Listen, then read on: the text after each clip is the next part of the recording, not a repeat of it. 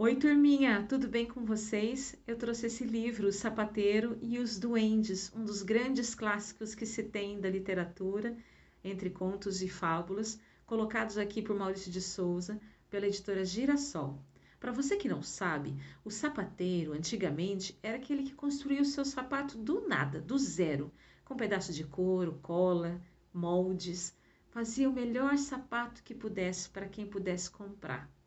Não existiam shoppings com lojas com tudo pronto, aqueles sapatos importados. Não, ele era um artista. Hoje, raramente você encontra nos grandes centros o sapateiro.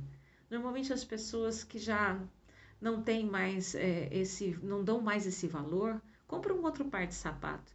Antigamente nós mandávamos consertar. Na minha infância era assim. Mandávamos consertar nossos pares de sapato. E nessa história, o sapateiro e sua esposa eram pessoas muito boas, que no Natal até faziam roupas e brinquedos de madeira para as crianças do vilarejo, as crianças mais pobres. Mas naquele ano eles estavam com pouco trabalho e pouco dinheiro. Tinham dinheiro para comprar somente um couro para um par de sapatos. A esposa nunca desanimou.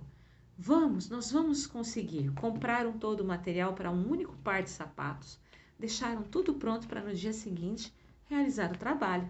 Quando eles voltaram para a sapataria, viram um belo par de botas.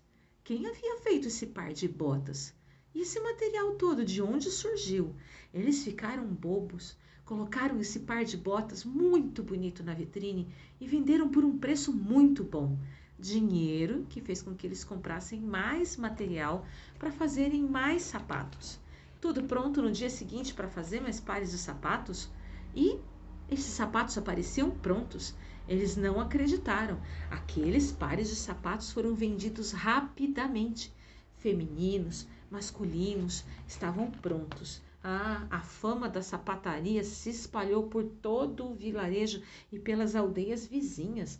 E que tal, ele disse para a esposa, se nós formos à noite lá na sapataria ver o que está acontecendo? Porque não somos nós que fazemos esses pares de sapato de onde esses pares vêm.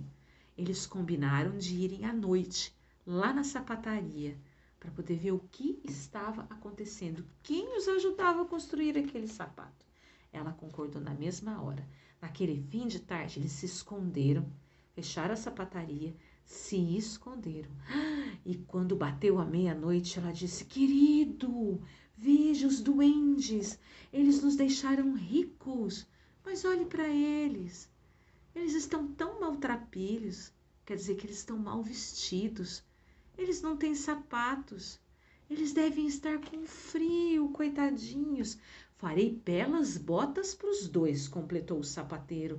E eu mesma, disse a esposa, farei roupas quentes para eles. Ah, prepararam tudo. No dia seguinte, deixaram ali, para que os duendes pegassem esses presentes. No dia seguinte, então, eles chegaram. Ah, somos duendes elegantes, nunca mais passaremos frio. Chega de trabalho desgastante, agora é só diversão, viu?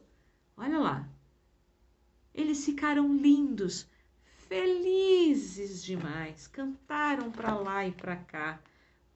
E até o marido e a mulher ouviram essa cantiga e entenderam que nunca mais veriam seus amigos duendes se despediram agradecidos. Lógico, podiam agora ter dinheiro em caixa ajudar as crianças pobres, fazerem brinquedos de madeira, costurarem roupas novas, porque eles aprenderam um pouco mais com os seus amigos duendes. Espero que vocês tenham gostado dessa história e a gente se vê no próximo livro. Tchau!